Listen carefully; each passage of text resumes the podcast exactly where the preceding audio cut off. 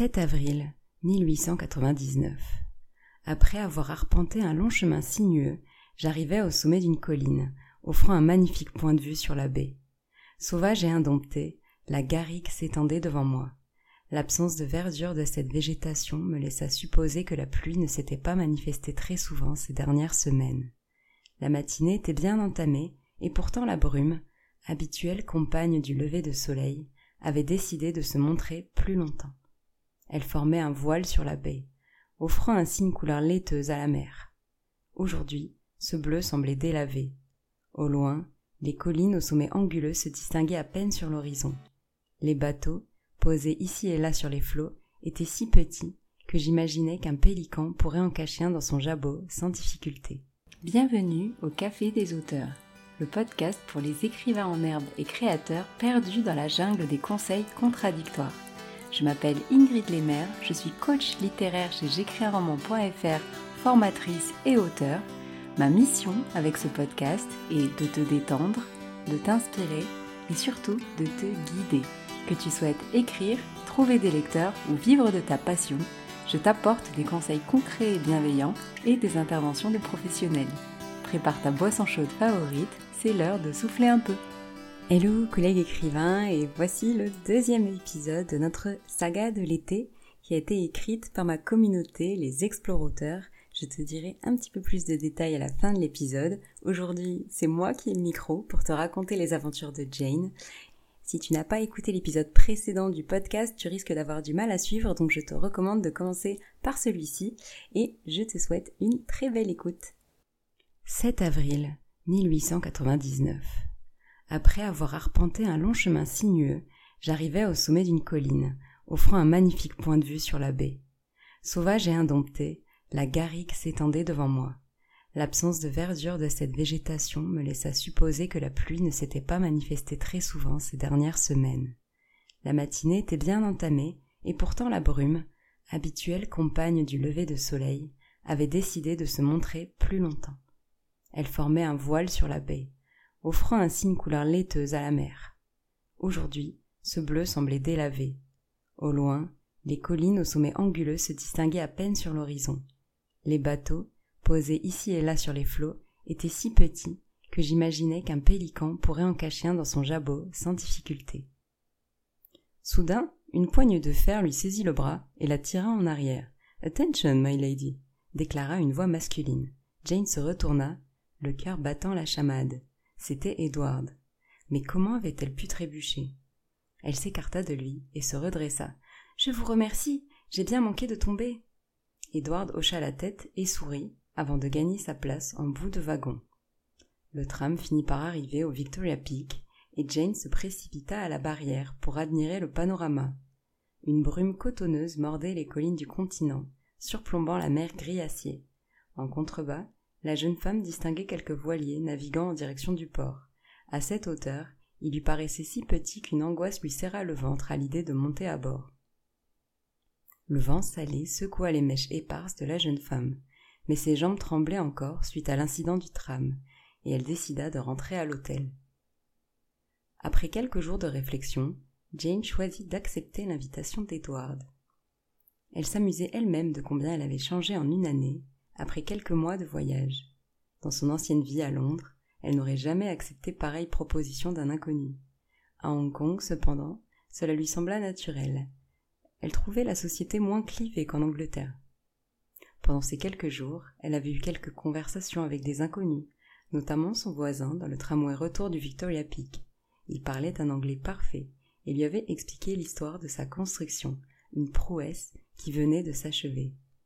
Elle avait beaucoup appris en quelques minutes avec cet homme, bien plus que dans les livres, qu'il avait accompagné durant son trajet sur la mer de Chine.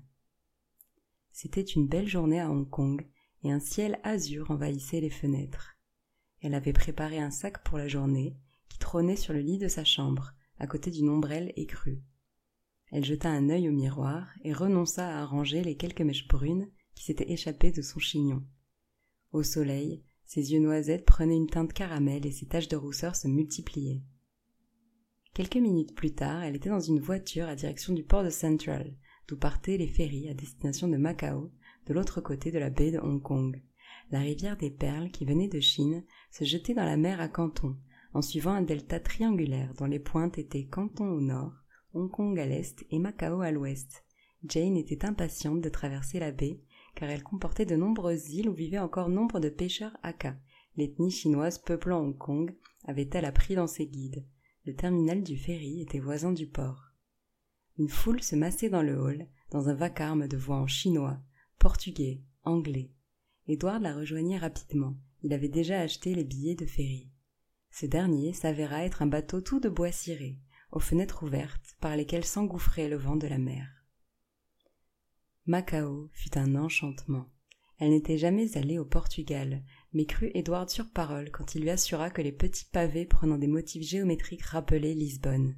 Il l'emmena dans une maison chinoise qu'il qualifiait de joyau d'architecture. Ils se promenèrent dans les petites ruelles où se mêlaient les inscriptions en chinois et en portugais, ombragées d'arbres gigantesques, en discutant de leur voyage. Le jeune homme avait un parcours de vie particulièrement surprenant. Au départ marin sur les transatlantiques, il s'était passionné pour la ville de Boston, qui lui avait rappelé des réminiscences de son passé lointain, avait-il dit. Il s'y était installé pour travailler dans les pubs du quartier irlandais, tout en cherchant des indices au sujet de ce qu'Edward avait appelé Flash, mais Jane n'osa pas s'enquérir à ce sujet. Un jour, il avait appris qu'un oncle lui laissait un héritage confortable. Or, il ne se rappelait pas l'avoir déjà rencontré. Lorsque Jane chercha à en savoir plus, Edward éluda ses questions. Mais il décida de profiter de ce cadeau, sans cesser de travailler, il traversa les États-Unis en direction de San Francisco, où il prit le premier bateau pour le port de Singapour. Cette ville, plus que les autres, l'avait toujours fasciné, et il comptait bien découvrir pourquoi. Il travailla quelque temps dans la cuisine d'un grand restaurant, avant de reprendre le large pour sillonner l'Asie, qu'il aimait beaucoup. Jane était à la fois émerveillée et inquiète devant tant d'aventures. Elle n'avait pas encore réfléchi à ce qu'elle ferait à son retour. Sa première idée était de rentrer en Angleterre et aider ses parents à la maison, car il connaissait des difficultés financières. Il ne se passait pas un jour sans qu'elle ne pense à sa pauvre mère, débordée de travail. En toute logique, elle devait se marier. Ses parents ne lui avaient pas imposé de prétendant, et elle les remerciait infiniment pour cela. Elle ne se voyait pas du tout mariée. Ce n'était pas le cas avant son départ, cela l'était encore moins aujourd'hui. Édouard lui fit soudain signe, devant un bâtiment de briques rouges surmonté d'un signe Pasteleria, une des fameuses pâtisseries portugaises dont il lui avait parlé.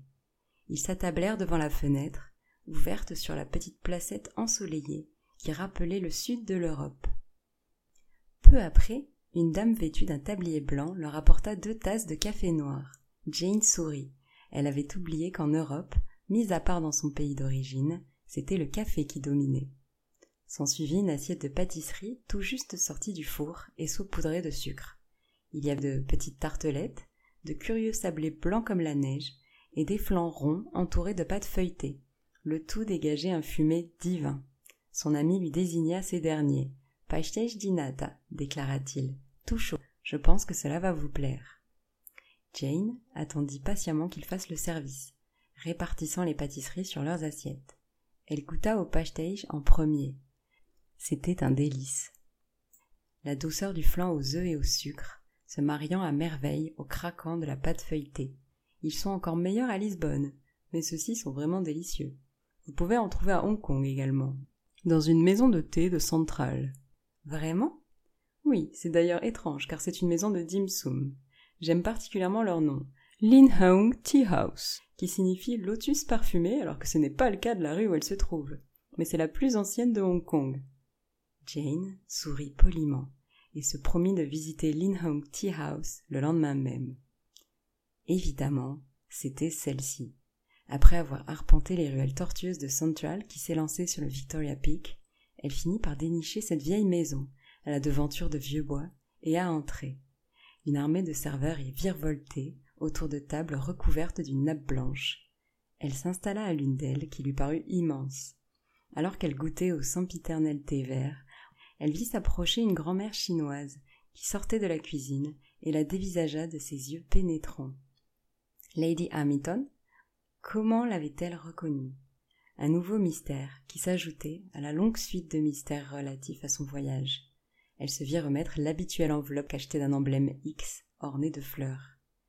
Rendez-vous là où se trouve le plus grand livre du monde, le 19 mai 1899.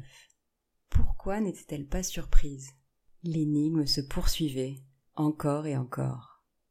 Et pourtant, elle ne ressentait aucune déception. La jeune lady contempla sa tasse de thé d'un air absent. Un an auparavant, on lui avait annoncé que son grand-père adoré était mourant en Indochine, où il possédait des plantations de thé. Le notaire était venu la rencontrer avec ses parents. Le vieil homme leur avait expliqué que la dernière volonté de son aïeul tant aimé était qu'elle se rende au meilleur restaurant de Little Italy à New York, où il avait passé quelque temps. Une enveloppe était prête pour elle, contenant largement de quoi payer le voyage. Jane, qui n'était jamais allée aussi loin, avait accepté, non sans se sentir coupable de partir avec le chèque, alors que ses parents connaissaient des difficultés financières. Elle avait été enchantée de prendre le transatlantique océanique au port de Southampton et de débarquer au milieu des immeubles de Manhattan, mais pensait rester moins d'un mois sur place et rentrer ensuite dans la campagne anglaise. Au restaurant Giovanni e Fratelli de Little Italy, un vieil homme attablé dans un coin s'approcha d'elle et lui demanda si elle était la signorella Hamilton, avant de remettre une enveloppe, comme celle du notaire, portant les mots Rendez-vous à Chicago, où l'on trouve le plus grand immeuble au monde, et un chèque similaire au premier. Cela avait été un choc pour elle. Son voyage ne prenait pas fin à New York, mais se poursuivait vers l'ouest, alors qu'elle pouvait rentrer en Angleterre, afin d'aider ses parents à la maison. Après avoir beaucoup hésité, et passé de nombreuses heures dans les cafés new-yorkais à poser le pour et le contre, elle était partie. L'immeuble le plus haut du monde était le Home Insurance Building à Chicago. Le meilleur café de Salt Lake City se dégustait à la Salt Lake Roasting Co. et le plus ancien conducteur de cable car à San Francisco s'appelait Reginald. Et ils conversèrent durant tout le trajet qui mena Jane à travers les collines de la ville. C'est là que Reginald lui avait parlé du meilleur bain thermal de Tokyo. Onsen, avait-il précisé, sérieux comme un pape, désignant le bain thermal. Mais il ne pouvait répondre à aucune de ses questions à ce sujet. Jane avait cru à une plaisanterie. Le Japon? L'Amérique, c'était une chose, mais comment allait-elle se rendre là-bas Communiquer, loger et se nourrir? Puis, la tentation de l'aventure avait pris le dessus, et Jane avait embarqué, le cœur battant, sur un paquebot à destination de Yokohama. Elle avait fait le plein de livres sur le Japon, échangé avec la moitié des passagers du paquebot. Elle, qui n'était jamais sortie d'Europe auparavant, avait appris quelques mots de japonais, était devenue experte en mime et d'autres sujets, comment traverser les rues sales de Chicago sans salir sa robe à volant, comment s'adresser à un japonais sans faire de faux pas, etc. Elle avait noirci des pages et des pages avec ses souvenirs, observations et plats dégustés, écrivant dès qu'elle le pouvait. Mais elle ne savait toujours pas pourquoi. Sûrement une folie de son grand-père, ses parents lui avaient juré n'y être pour rien. Elle l'avait peu croisé dans sa vie, car il était toujours à l'étranger, mais depuis son enfance, elle l'adorait. Parfois, elle se demandait vraiment s'il avait prévu une fin à ce périple, ou pire, si par malheur il n'était pas déjà décédé, vu que les lettres mettaient une éternité à arriver. La jeune lady sourit. Peu importe si elle devait continuer à voyager pendant quatre ans sans savoir pourquoi. Elle adorait son aventure et était reconnaissante à son grand-père et aux autres personnes impliquées dans le complot de lui offrir autant de découvertes. Destination le plus grand livre du monde, donc. Un soir, au coucher du soleil, Jane s'était attablée devant la fenêtre de l'hôtel Hong Kong avec un thé. Elle relisait pour la cinquantième fois la dernière missive.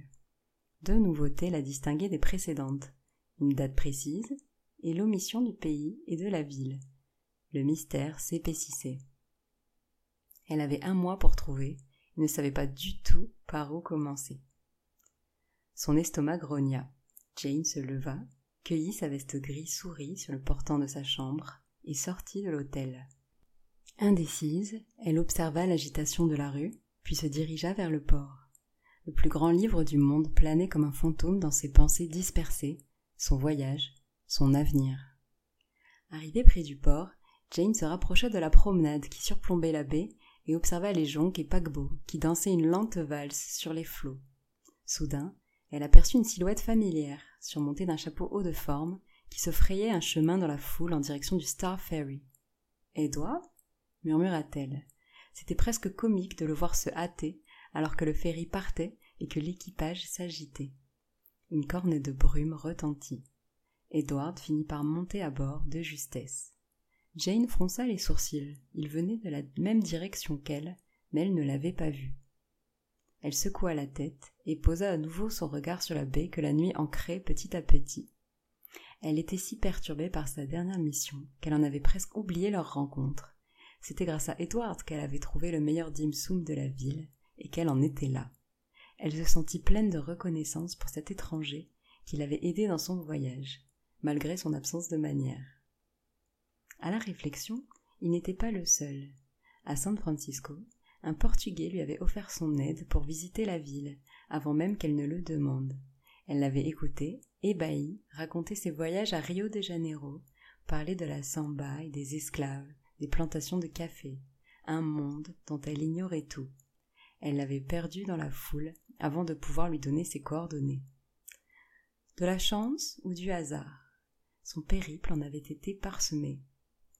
Jane réalisa d'un coup ce que cela signifiait. Malgré ses recherches, les réponses aux énigmes lui avaient souvent été apportées par des rencontres, des événements. Edward en était le parfait exemple, le fruit du hasard, et de sa décision à elle de le suivre à Macao, de lui faire confiance. J'en ai appris des choses pendant ce voyage, se dit-elle intérieurement, mais celle-ci est la plus importante. Il faut se fier au destin. Ce n'était pas dans les livres qu'elle allait trouver ce qu'elle cherchait. C'était en faisant ce qu'elle avait fait depuis le début du voyage, explorer, rencontrer, vivre. En plein dans ses réflexions, elle n'avait pas remarqué qu'elle était arrivée près de la cathédrale Saint John's, aux pierres ocre qu'éclairaient quelques lampes, çà et là. Elle se dirigea vers les ruelles tortueuses de Central. La Ling Hung Tea House était encore ouverte à cette heure tardive, et Jane décida d'y souper. Elle dînait rarement après cette heure, mais à Hong Kong, le seul horaire qui avait de l'importance était celui de l'instant présent. L'animation était la même qu'en pleine journée, et elle se fraya un chemin entre les tables bondées et les serveurs en costume.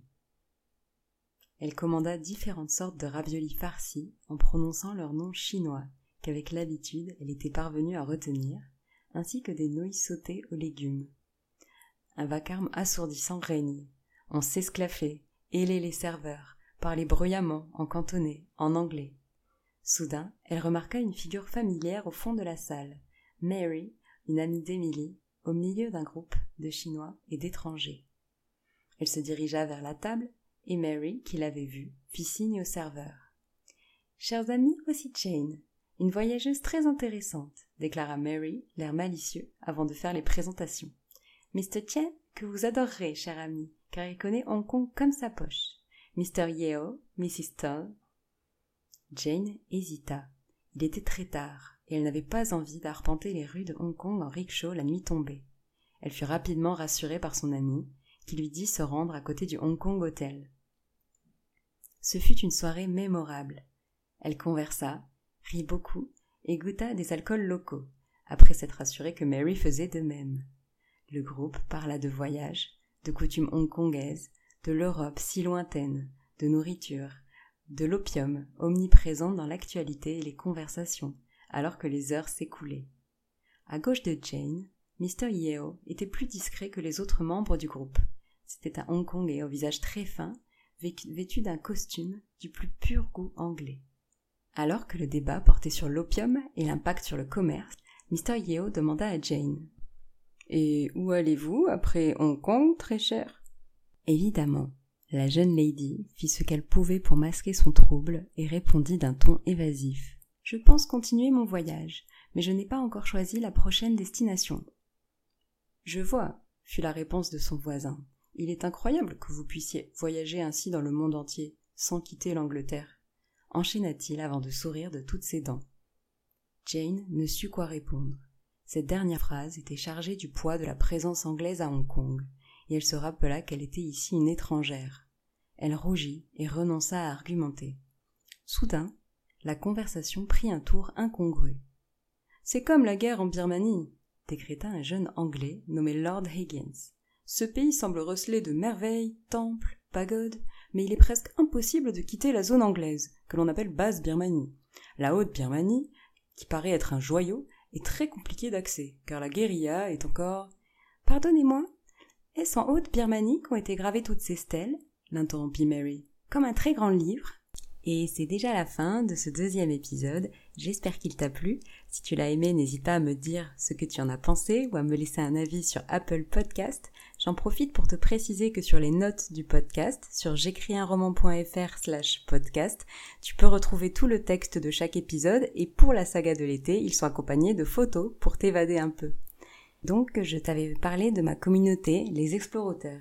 Il s'agit d'une communauté d'écrivains privés avec des rencontres euh, virtuelles pour écrire ensemble, mais également pour échanger, des coachings collectifs, des interventions de pros, des masterclass, ainsi qu'une formation pour écrire ton livre, des systèmes de binôme, etc. Encore beaucoup de choses, mais l'idée principale est de ne plus te laisser seul face à ton livre, mais de te fournir un cocon pour écrire en confiance, pour te sentir bien, et des binômes de motivation pour que tu sois jamais à court de motivation ou en plein blocage. Si ça t'intéresse, je te donne rendez-vous sur j'écrisunroman.fr slash explo et je te dis à dans deux semaines au Café des auteurs. Prends soin de toi. Merci beaucoup d'avoir écouté cet épisode jusqu'au bout. S'il t'a plu, tu peux me laisser un avis sur Apple Podcast et le partager à un collègue auteur. Et tu peux rejoindre les auditeurs du podcast sur j'écrisunroman.fr slash hello pour euh, échanger et écrire avec nous ou encore me poser toutes tes questions. Et je te dis à bientôt au Café des auteurs.